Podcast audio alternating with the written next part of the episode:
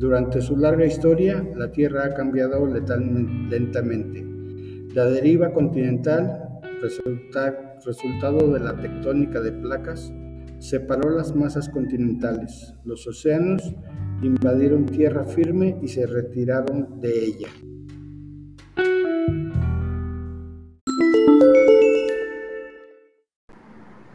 El medio ambiente es todo aquello que nos rodea y que debemos cuidar para mantener limpia nuestra ciudad, colegio, hogar, etc.